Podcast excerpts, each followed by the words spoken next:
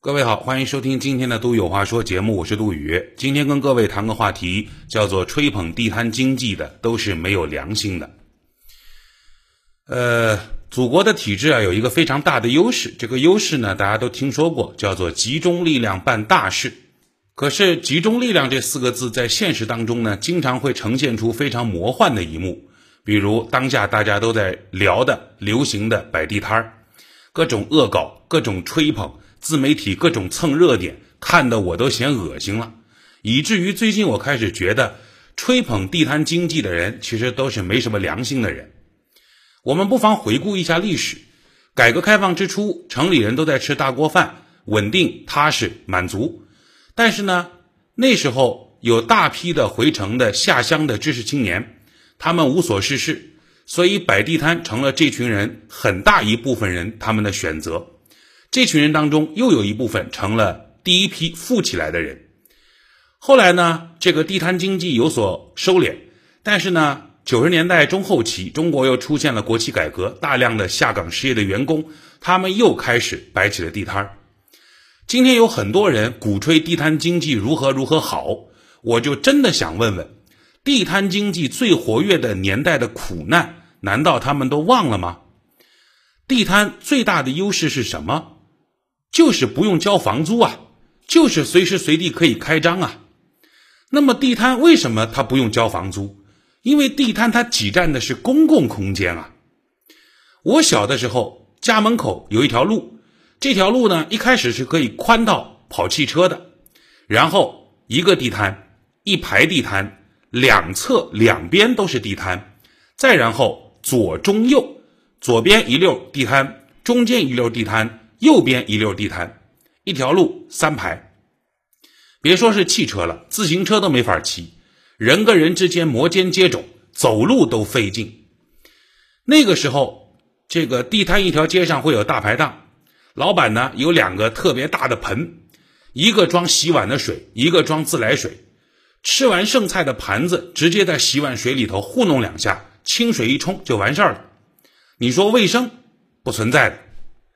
那个时候，摆摊的小贩们经常会缺斤少两的，明明两斤的东西，我妈买回来一称少三两。后来我妈出门都要随身带个秤。那个时候，地摊上卖的很多东西都是假冒伪劣。虽然那个时候地摊上的东西价格不贵，可是买回去用不了几次就会坏掉。回去找老板，发现老板已经换了地方。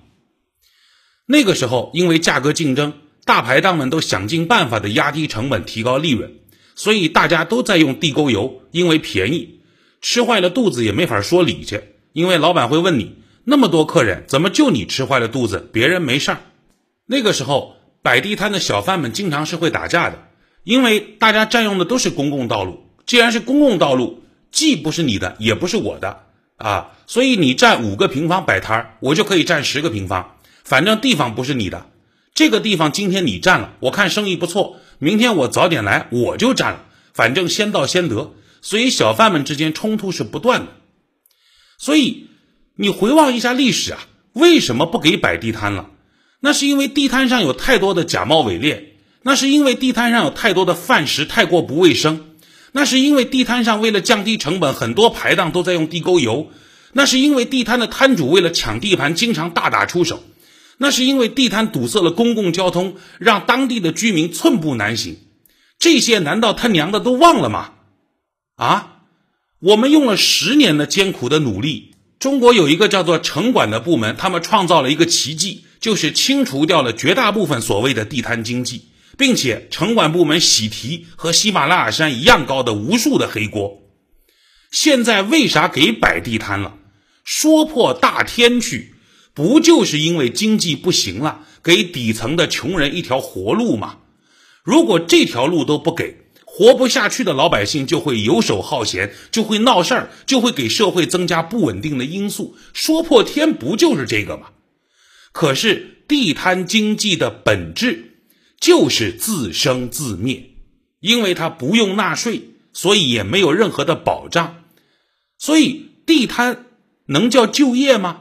我觉得谈不上，他没有办法提供固定的收入、固定的工作地点，也没有法律条款可以保障这些摊主们的正常的、合理的法律权益。所以，这片土地上的很多事儿都是这样：要么就猛踩油门，要么就猛踩刹车。高层领导说允许，省里理解为支持，市里解读为全力支持，县里表示作为重点工作来抓，村里表示一定会做出成绩。